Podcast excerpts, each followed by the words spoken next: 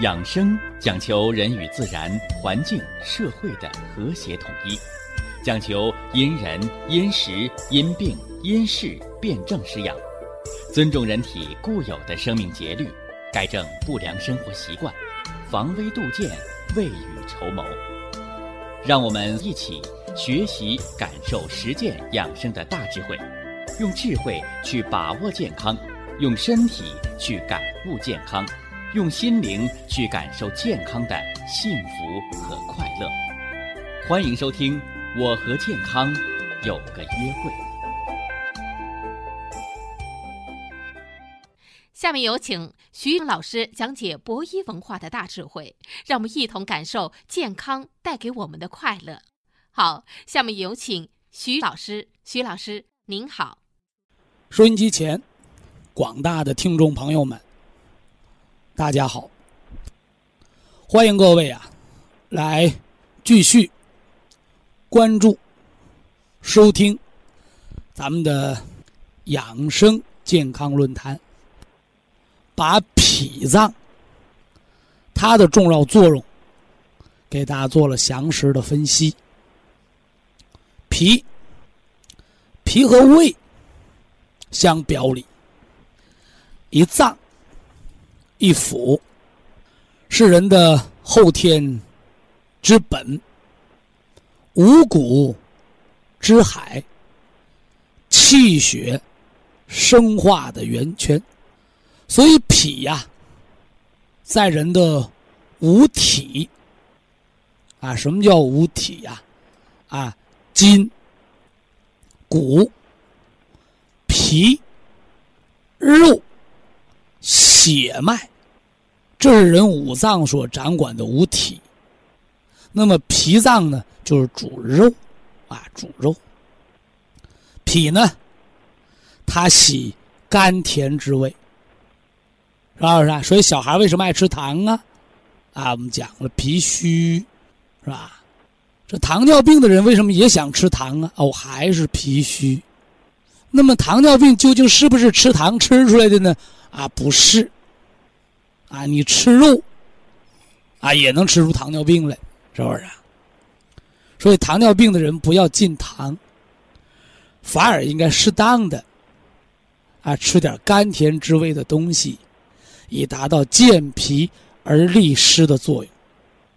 那么至于有些江湖医生，把糖称为毒药。甚至把糖叫做糖尿病的糖毒，这都是无知之举，荒谬之谈。那么脾呀，主肉，喜甘甜之味，它主管的工作呢，叫统血，啊，保证血在经络脏腑当中运行，啊，不要脱轨，啊，不要脱轨。那么一旦脾不统血，气血脱离了经络、脏腑的轨道而运行，我们中医叫血行经络之外，脾不统血之病，什么病呢？哦，轻则是血小板减少性的紫癜，女同志子宫内膜异位，倒经鼻子流血。重者，啊，白血病、血癌，是不是？啊，这都为脾不统血之症。那脾主肉、喜肝、统血，情志当中呢，主思虑。所以呀，这个聪明人，啊，普通话讲说呢，这人脑瓜活泛。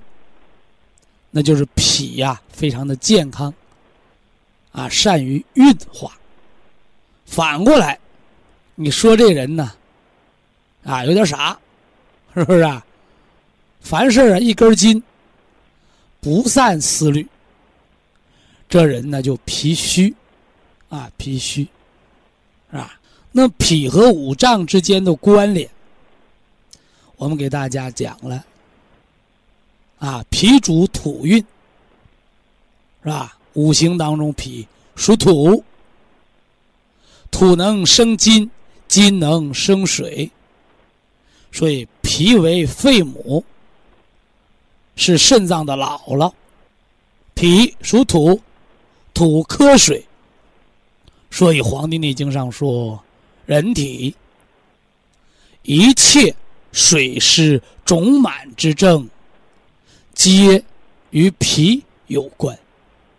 所以，想了解实施脾脏的养生大论，那么就一定要熟知人体之湿。那么，我们给大家从湿的角度讲了人体四湿啊，五湿：中风之湿、痰湿这是；糖尿病之湿，这是脾湿不能运化，是富贵病；脚气之湿，是人体毒邪排出体外的一个过程。所以，长脚气是年轻人的。得的病，老年人的老干脚突然也长脚气了。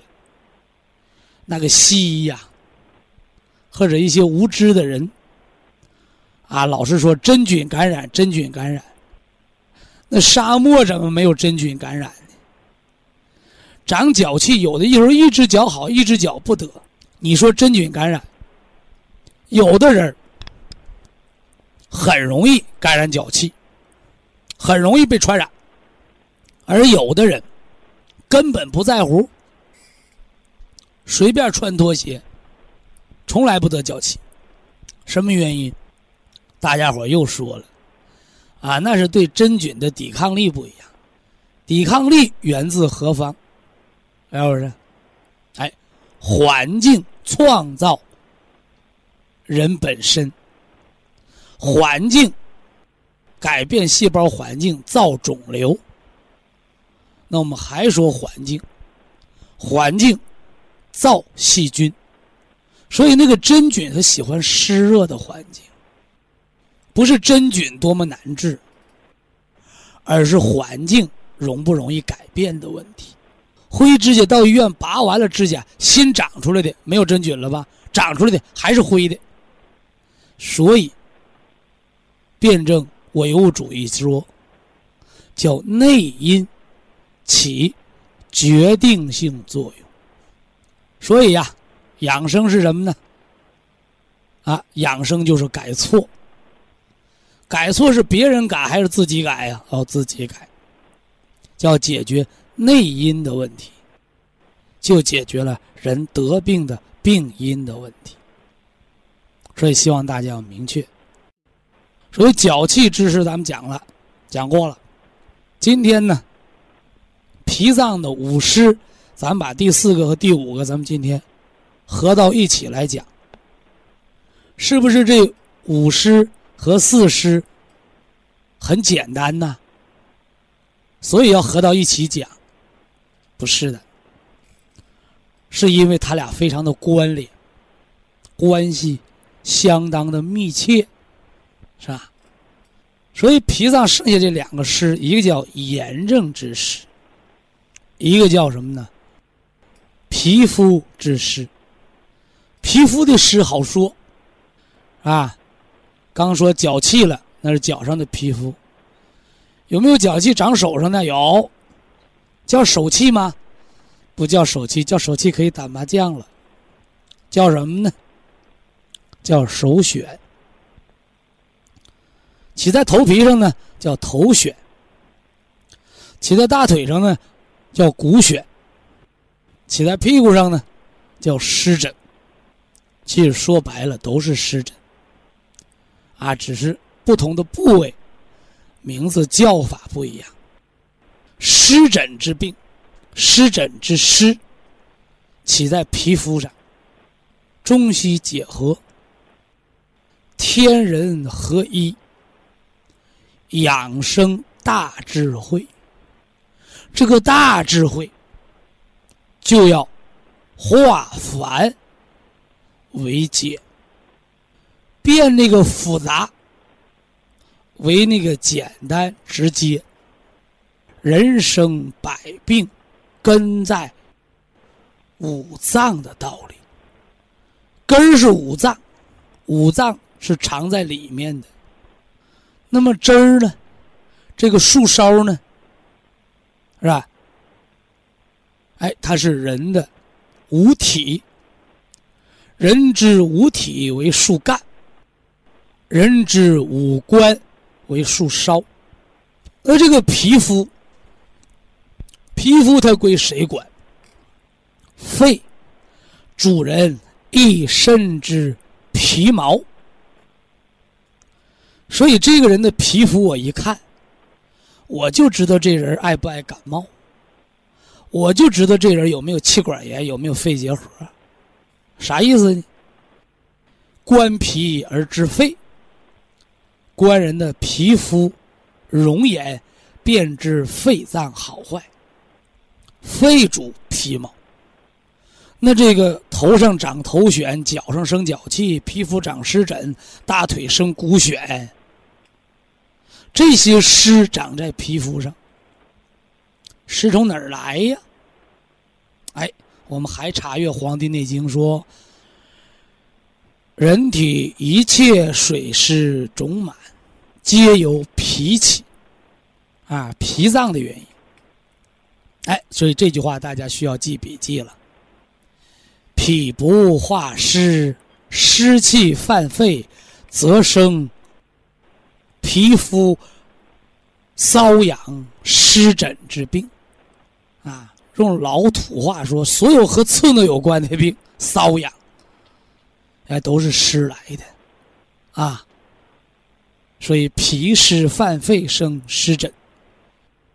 所以皮肤病，你到皮肤病科能治吗？他们治不好。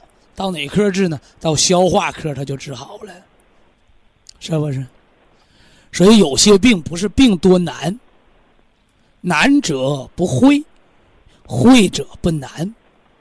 找对了医生，治病如探囊取物一般，药到病除，方到病止。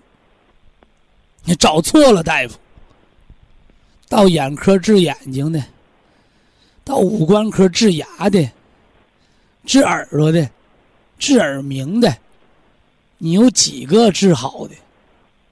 都是无功而返，其道理。哎，就是老百姓常说的“治标不治本”，本的问题没有解决，内脏、树根的问题没有解决，你光给树叶、树梢浇水，根已断，根已枯竭，树还是要枯死的。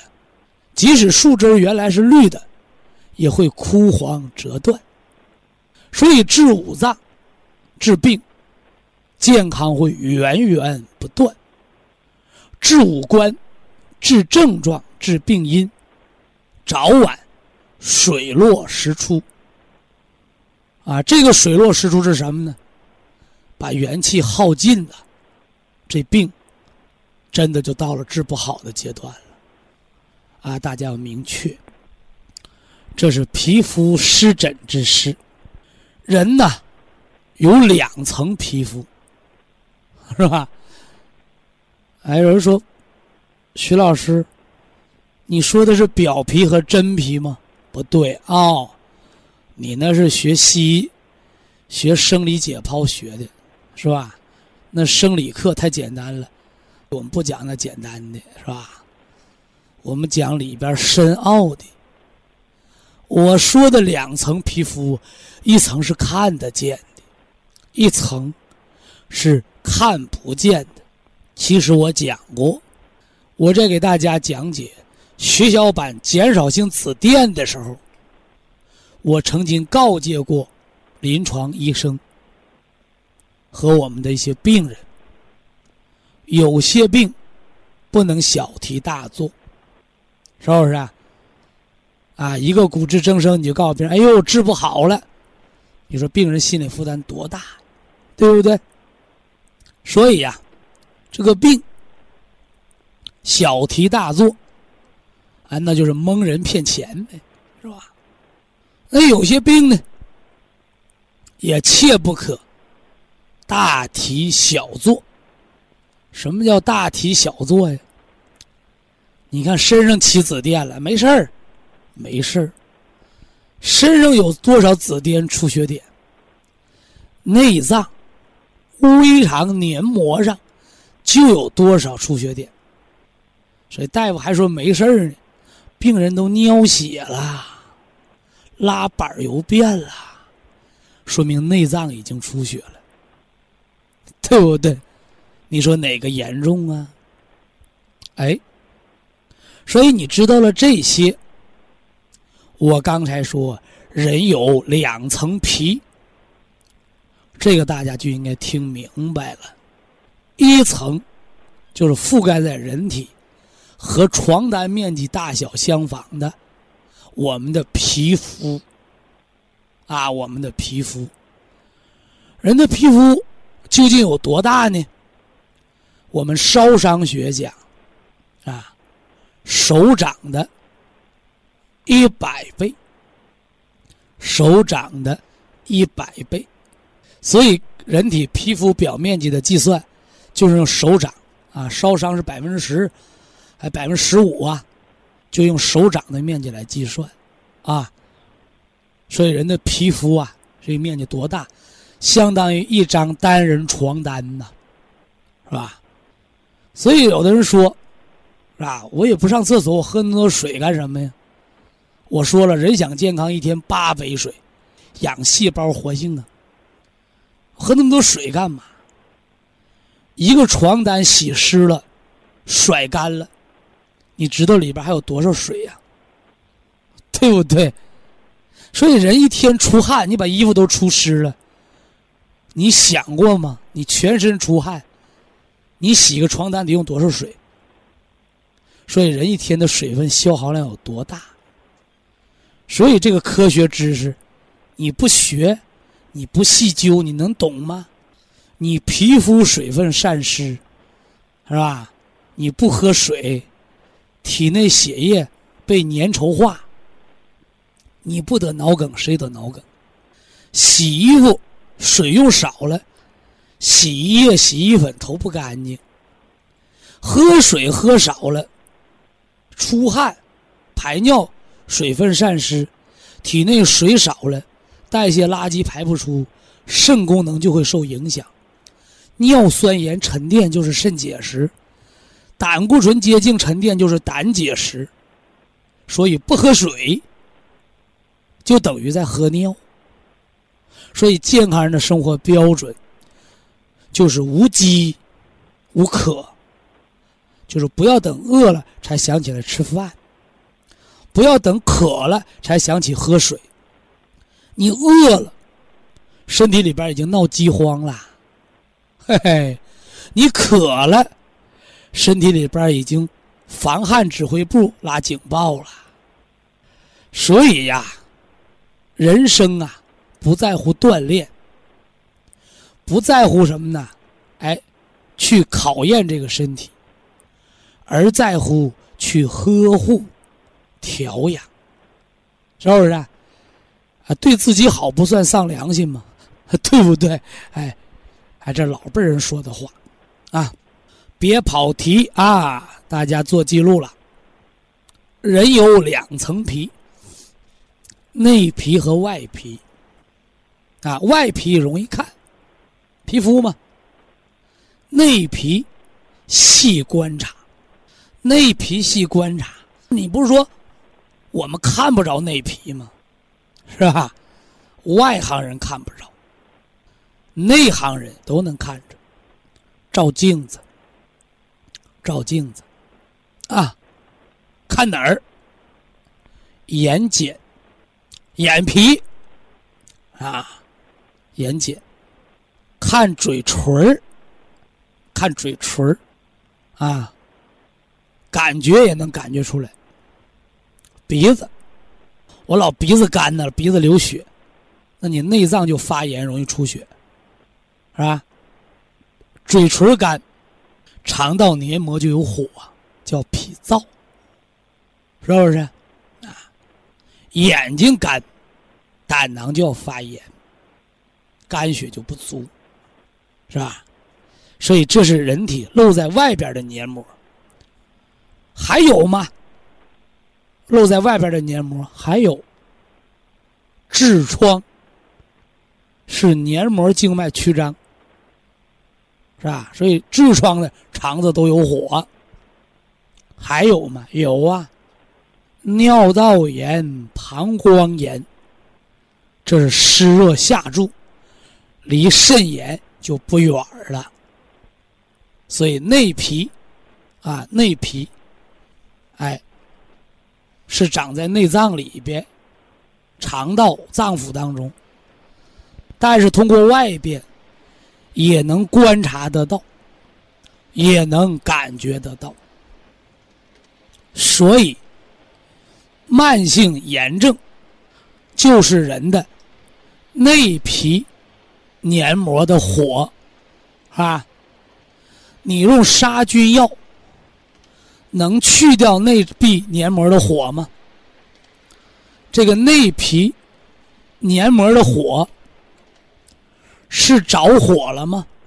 不是着火了，是淤血，是吧？啥是淤血呀？现在北京、上海、广州都堵车，咱们当司机的。你堵车了，你着急不？你堵车了，你能越堵脾气越好吗？啊，不会的。堵车了，尾气排放量大，汽车司机脾气焦躁，淤血就是人的经脉和络脉交通阻塞了，是不是？一堵塞了，就会产生致毒性物质。所以淤血一则发热，二则产生化学反应造毒素，三则就会出现黏膜破溃。所以胃溃疡是先有淤血后有糜烂破溃而成才会溃疡，是吧？就像我们长口腔溃疡，好多人找我，你给我治个病呗？什么病啊？吃饭老咬舌头。老咬嘴唇儿，我说那你得到牙科去把牙掰了。我一说，病人都乐了。牙科不管这个，我说你是聪明人，傻子才去拔牙呢。为什么呢？路边啊有电线杆子，有大树。你说开车撞树的，开车撞电线杆子的，你能怨着人电线杆子吗？人电线杆子说了，十年前就在这待着了。人家都不撞，就你撞，能赖着我吗？牙也是这样的。你看谁口腔溃疡，吃饭咬舌头咬牙，说牙一不高兴长歪了，给嘴唇给舌头咬了吗？不是，咬完一看，有的就出血了，有的就肿了，就破破了。其实我告诉你，不是咬完才肿的，是先肿，是不是？那别的车都好好跑，为什么超载的大货车啪，搁那桥上就掉下来了呢？桥不结实是一方面车太沉太重超载也是一方面对不对？所以舌头把被牙给咬了，牙有有罪没有？没罪。舌头肿了，舌神经不灵了，垫到人牙底下碰瓷儿，把自己碰个口子。是不是还要掰牙呢？口腔溃疡也是，说牙把嘴唇咬出血了，一看溃疡肿了，这都是黏膜的火和淤血。所以火和瘀，它俩是异曲同工之妙。所以慢性炎症，是吧？你用杀菌药是无效的，用什么药？两个药。一个叫止血的药，是吧？止血的药，一个药用活血的药。止血活血用三七呀，止血方：三七粉泡米汤，三七粉蒸鸡蛋糕吃，这都是止血方。好没好？好一半还有一半就是利湿的。利湿是用什么方？用利尿方，玉米须子熬水喝。好没好，还是好一半为什么？脾的功能没恢复，敲胆经、开胃汤，化湿而通利五脏，给我们身体做个大扫除，体内湿气没有了，五脏健运啊，健健康康的运输，各司其职。以下是广告时间。博一堂温馨提示：保健品只能起到保健作用，辅助调养；保健品不能代替药物，药物不能当做保健品长期误服。脾、肺、肾，啊，三脏之间的生、克、关联，啊，说说这个道理啊。上回呀，把。脾脏的湿，它的五种物质形态、五种疾病的表现，我们用了几天的时间，给大家做了详解分析，详解分析。那么，是不是一个脾脏调节好了？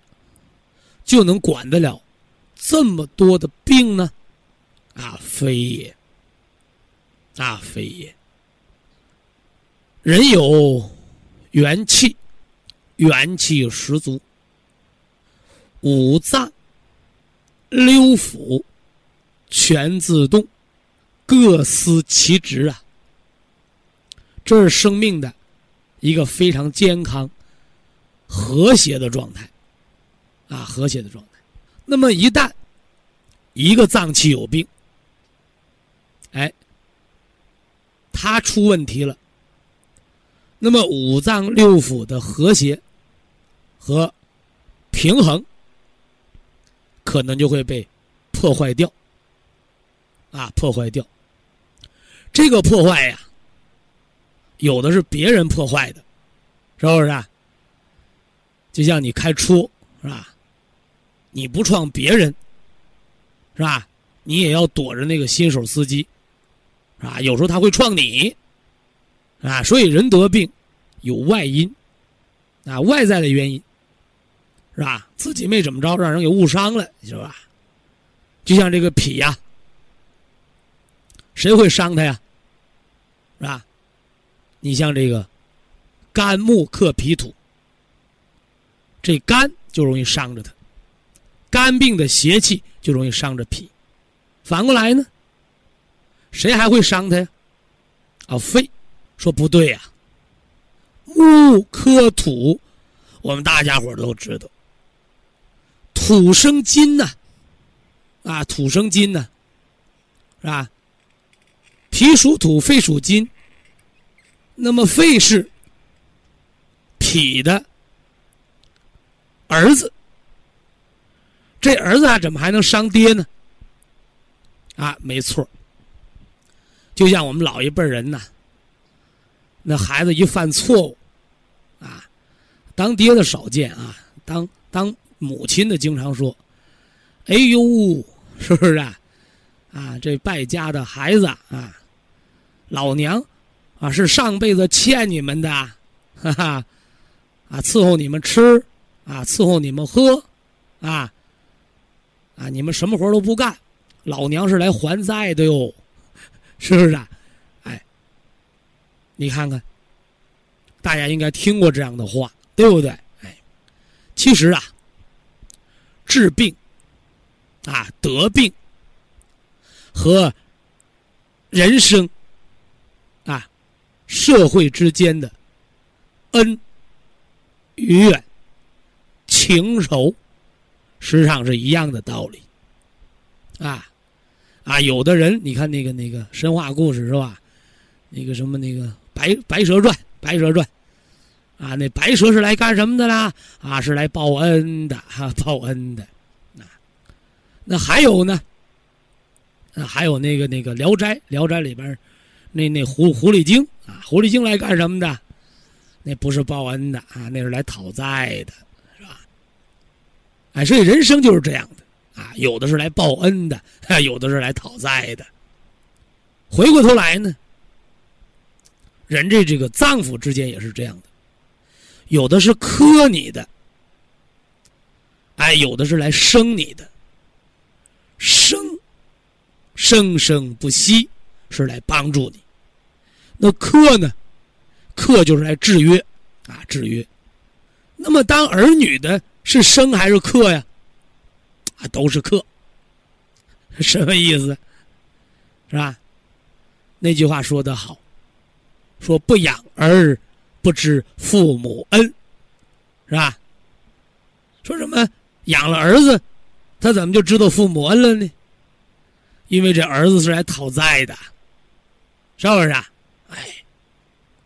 所以中医在说病当中有子道母气之说，还有母病。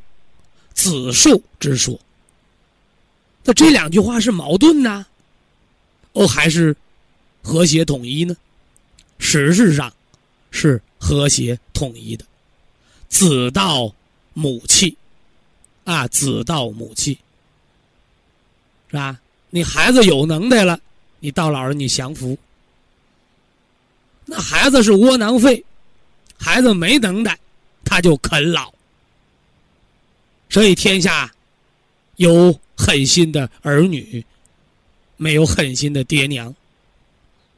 我们都退休了，儿女还来啃老，你能不让他啃吗？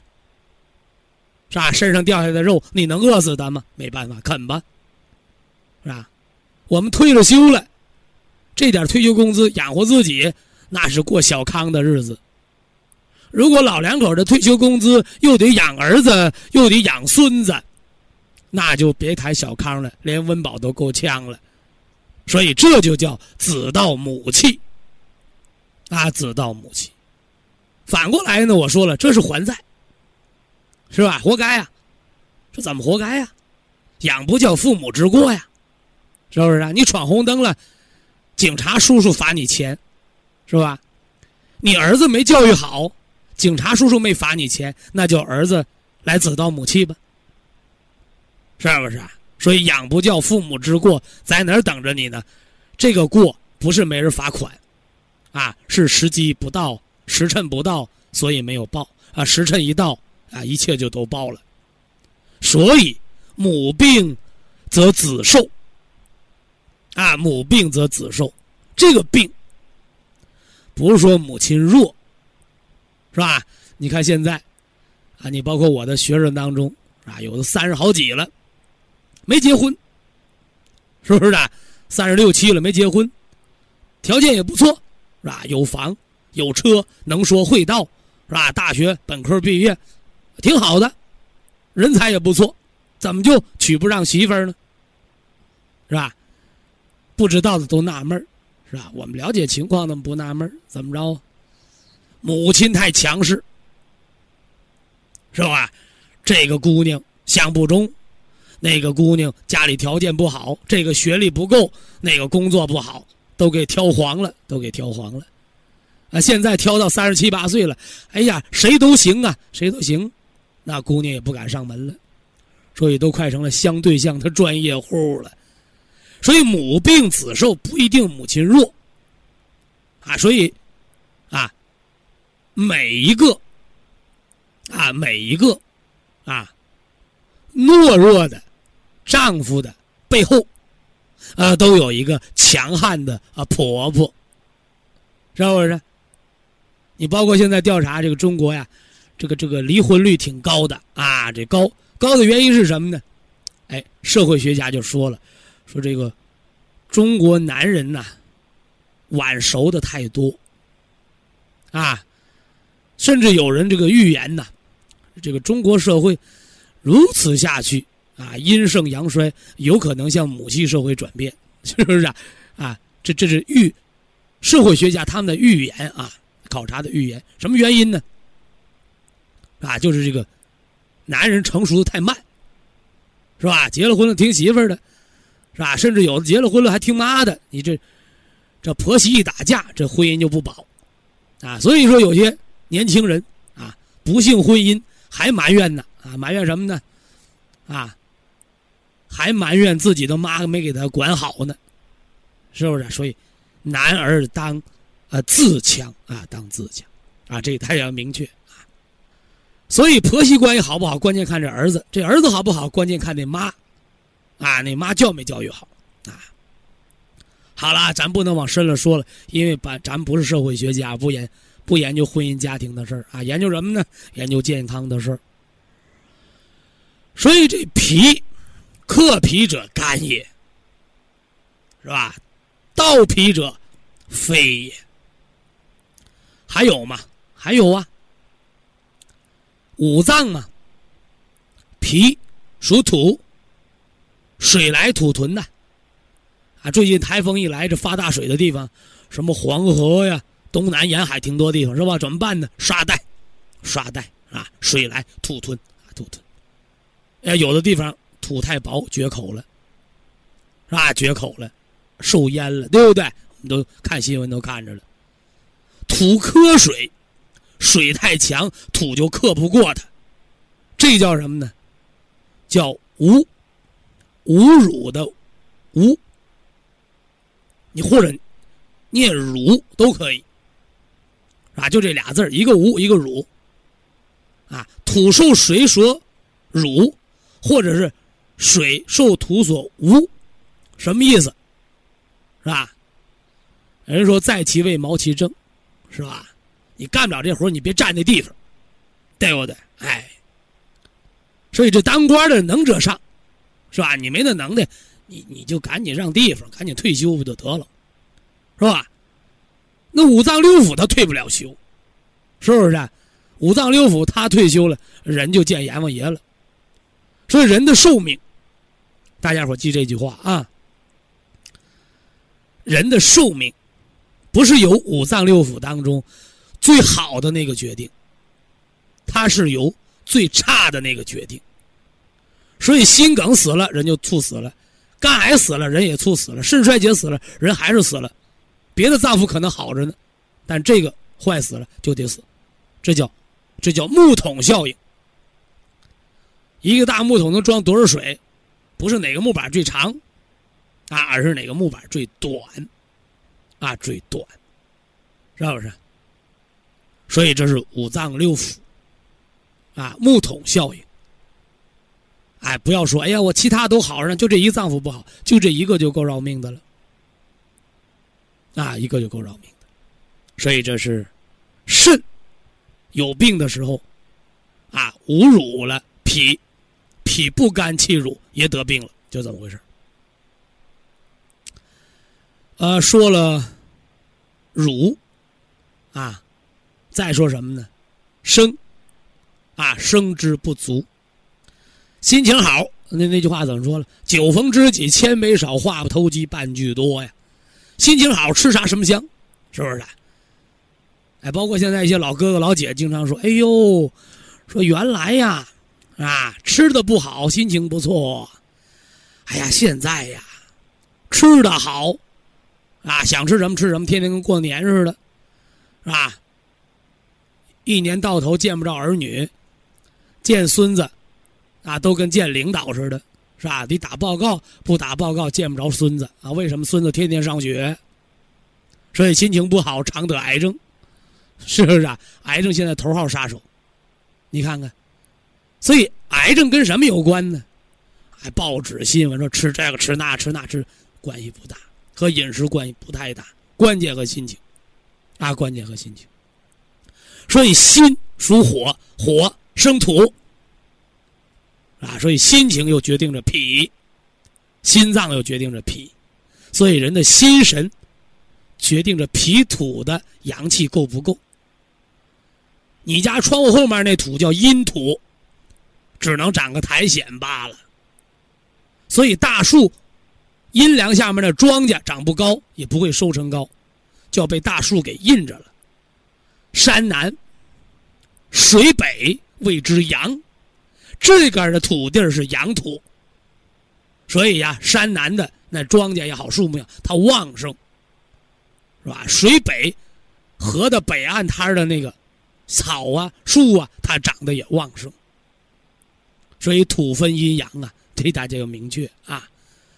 好了啊，五脏之间的生克侮辱之关系，我们就说这么多。所以五脏不是一个生病，哎，应该是一损俱损，一荣俱荣。所以养生协调五脏，养足元气是关键啊，要整体调节啊啊，不要单一的救治啊。所以这也是中医的辨证施治的根源。非常感谢徐正邦老师的精彩讲解，听众朋友们，我们店内的服务热线零五幺二六七五七六七三七和零五幺二六七五七六七三六已经全线为您开通，随时欢迎您的垂询与拨打。客服微信号二八二六七九一四九零，微信公众号搜索“苏州博一堂”。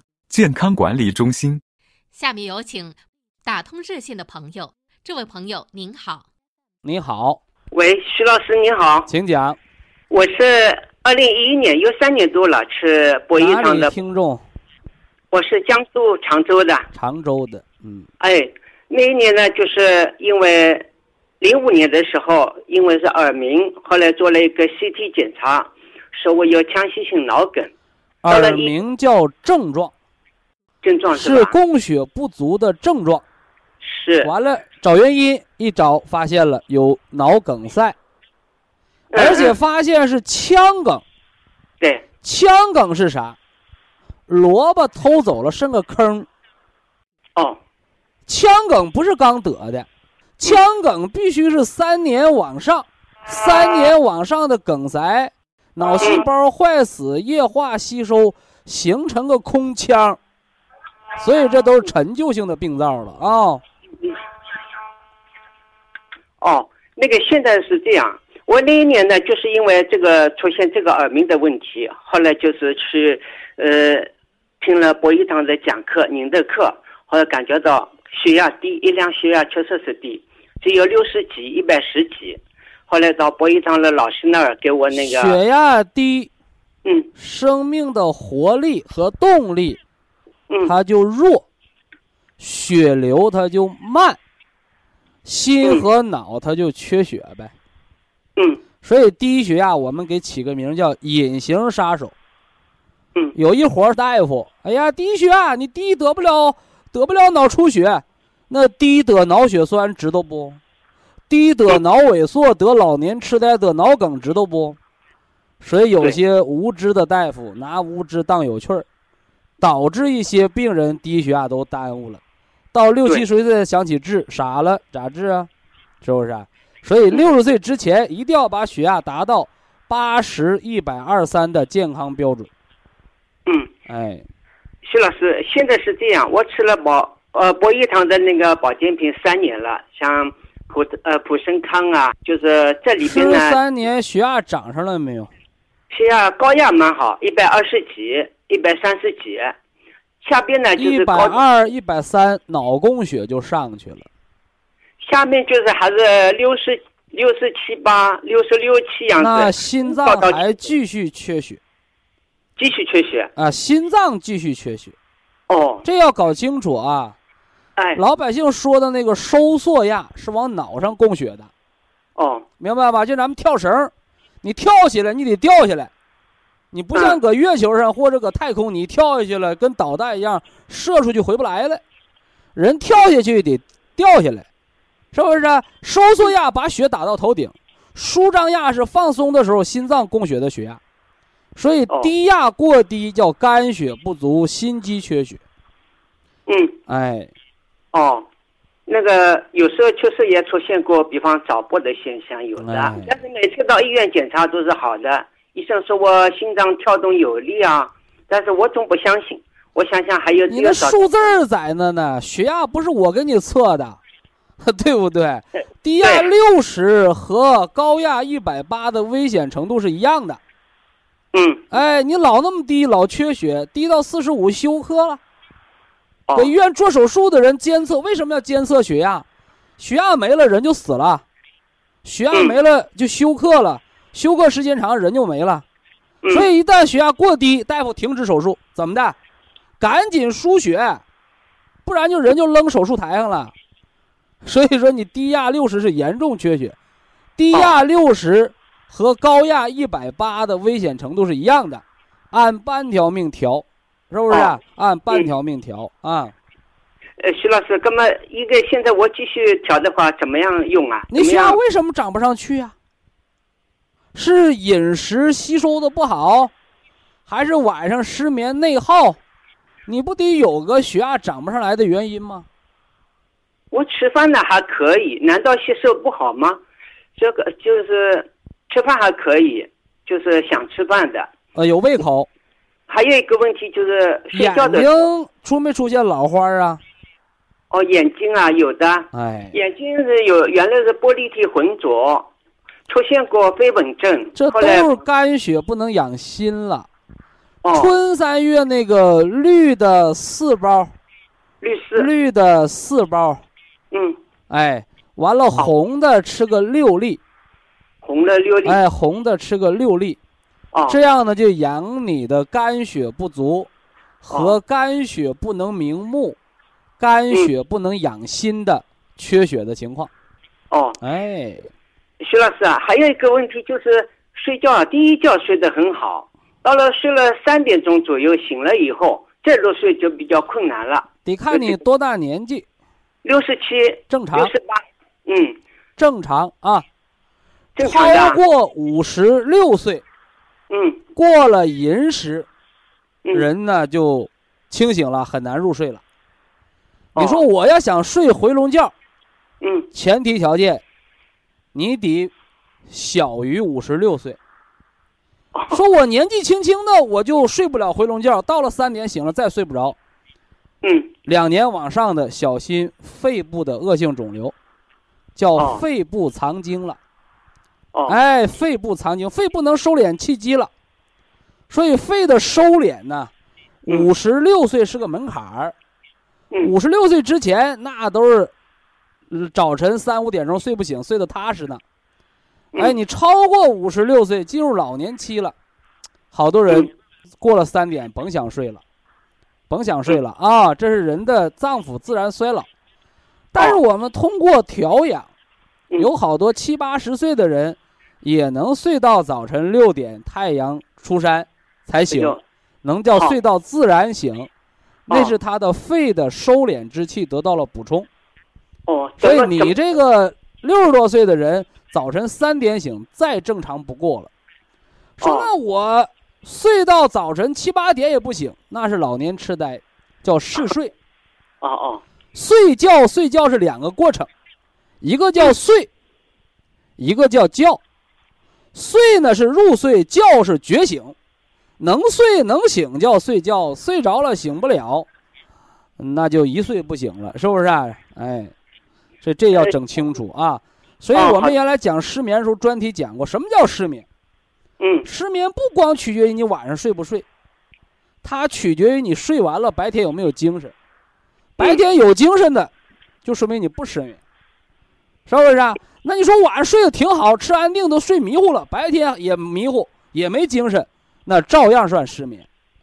哦所以睡觉是人的自我修复调理的一个过程，修好了、调好了，白天就应该有精神。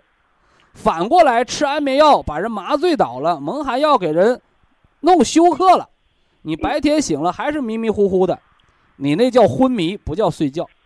睡觉必须是能睡、能醒、能觉醒，那才叫睡觉啊！哦，哎，老师啊，我还有个问题，就是想，就是我呢，九九年的时候因为肛裂有点血，后来因为什么肛裂？呃，可冬天吧，可能干燥吧，可能。那都说的不对。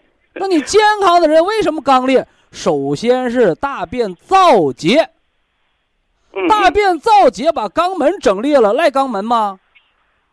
他得赖结肠。是什么让大便干燥啊？是大肠没有津液。那大肠为什么没有津液？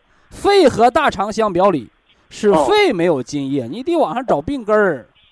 哦哟，后来做了一张一张筋的检查，说我有小息肉，后来马上在做检查的时候给我处理掉了。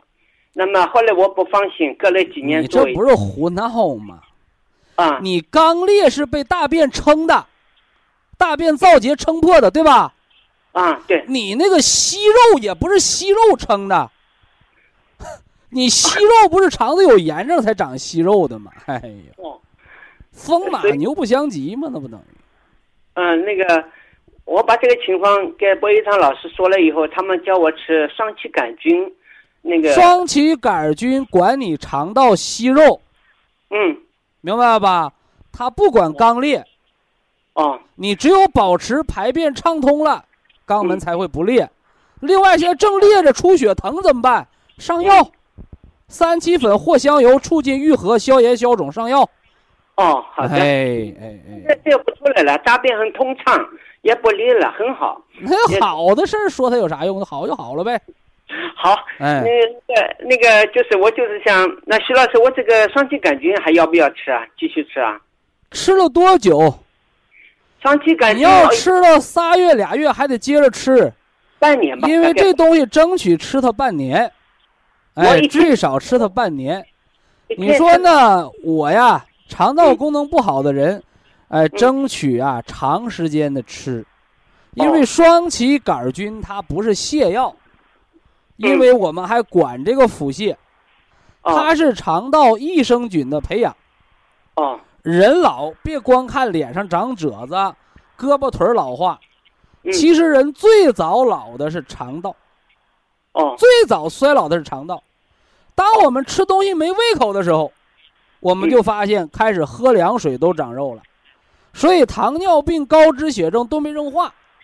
你嗯吃再多的西药，你肚子上、肠子里边的油化不了，那块儿有个大油库呢，你什么时候能把动脉硬化治好啊？所以吃双歧活菌因子，健康的肠道，一个是改善肠道的吸收，二一个是促进肠道的排毒，三一个是调节脂肪的代谢，这是肠道益生菌对肠道健康、对血管健康、对细胞环境健康的综合作用。但是活菌不是吃十包二十包，你那环境就改变了。植树节种一棵树，全球就绿化了。植树造林呐，它是个什么呢？功在当代，利在千秋的事儿。老年人的肠道保健，它是一个什么呢？防心脑血管病、防富贵病的长治久安的工程。嗯哎，你说我好了，我停了，没事儿。就你吃博一堂双歧活菌因子，你停个一个月俩月都不会复发的。它不哦像液态菌，你今儿停了，明天细菌坏死了，对吧？嗯呃，这个双歧活菌因子的菌粉，你停了一个月两个月，就你肠子里边那些益生菌吃老本儿，吃老本儿也够你吃个仨月俩月的。你过了三个月两个月再复发，你说我再吃好，那还得用三个月到半年的时间，才能重新的把这个肠道活菌给它激活。你嗯种活一棵树容易，这棵树死了，你重新从小树苗再种，那就要经历一个时间段啊，这得说清楚啊。啊，这是肠道健康很重要。好的，徐老师啊，说那个还有一个问题，我老早呢得过慢性胆囊炎，那么最近检查呢，体检的时候呢，说我有胆囊呢有一个小息肉，呃，胆盐结晶零点三公分左右，零点三公分左右。对这个问题怎么弄呢？表现出来呢，先问大夫怎么弄，这没办法，医生大夫大夫说没办法，所以是个废物，哦废物点心啊。嗯胆囊炎、胆结石这个胆酸盐结晶嗯跟你饮食结构有关，哦，喝水太少，胆三元就会沉淀结晶。我吃肉太少，你不用跟我强调你哪块儿对，你对了，你长了，我咋没长呢？能能明白这道理不？饮水量不够，就会胆酸盐沉淀。嗯另外呢，吃的肉不够，胆汁儿它就不更新，不更新它就胆酸盐结晶就沉淀，就这么两个原因，明白不？吃肉，我一吃肉怕吃肉以后呢，舌苔泥。那个中医嘛又叫我说少吃点荤的，弄得我就是啊，不敢吃。你就甭吃呗，等它的胆结石长满了，开刀把胆再割了，完了整个营养不良，那谁能拦着你啊？我把原因说的非常清楚，就是我给大家找错，行改不改我不管，哦我管你改不改，你疼不疼是你的事儿啊。徐老师，像我这个胆炎结晶能不能消掉啊？今后我按照你的办法做。只要饮水量够，嗯只要吃肉量够，嗯胆汁儿更新，就你胆酸盐结晶跟什么似的呢？嗯就跟咱们老百姓腌咸菜，腌出来盐卤了，懂不懂？嗯你新腌的咸菜有盐卤吗？嗯时间久了，咸菜汤干了有盐卤，对不对？嗯还有什么样的情况有盐卤？水不够了，它长盐卤了呗，哦就这么简单呢。你胆汁儿是由肝脏制造的，存在你的胆囊里头。你嗯那个胆囊天天不吃肉，你那胆汁儿存胆囊都变质了。嗯保健品保质才两年，胆汁儿保质期也就七天半个月，你不往出排，它都变质了，它不就沉淀结晶了吗？那你嗯不让吃肉，现在有些大夫把老头老太太都变成和尚了，领着大家全吃素，我不胡闹吗？人到老了不吃肉，拿什么补气血？人到老了不喝点酒，拿什么补阳气？我那个保元汤我也支持的，就是喝保元汤也能化你那个东西啊！哦，哎哎，徐老师啊，哥们还有最后一个问题，就是我呢，就是这次体检出来说是甲状腺嘛有个结节，大嘛不大，零点二零点二公分样子，到医大院里，夫说没说为什么会长这个结节？哎呦，这个倒大夫没我不知道大夫到底是干啥的啊？嗯，见了就开刀呗，不开刀说太小，等大了再开刀呗。那不行，现在能不能把那它他说咋治？他说没事，要我说要吃药吧，他说不用吃药，注意点饮食，因为说是气象功能。怎么注意呀、嗯，大夫说怎么注意饮食？就是少吃点什么海海制品啊，像海带啊。你家天天吃海鲜呢？没有？所以这个跟吃啥没关哦，跟想什么有关。嗯，生气了，它就结节变大；哦，心情调和了，它就结节变小。哦。中医是这么总结这个结节的，哦，叫肝郁则气滞，嗯。气滞则血瘀，血哦瘀则为结，久嗯结而成瘤，久瘤则必癌也。就这么个变化过程。啊！嗯，哎，围一那现在围，呲了脚垫儿，哎，平时少生气，多敲打敲打胆经，每哦年检查一回，哦。连续两年不长，这病就过去了。啊！哦哦，如果要缩小了，就更好了啊！好，非常感谢徐正邦老师，我们明天同一时间再会。听众朋友们，下面请您记好，苏州博一堂的地址是在人民路一千七百二十六号，服务热线零五幺二六七五七六七三六六七五七六七三七。客服微信号二八二六七九一四九零，微信公众号搜索“苏州博一堂健康管理中心”。好，非常感谢您的收听，我们明天同时间再会。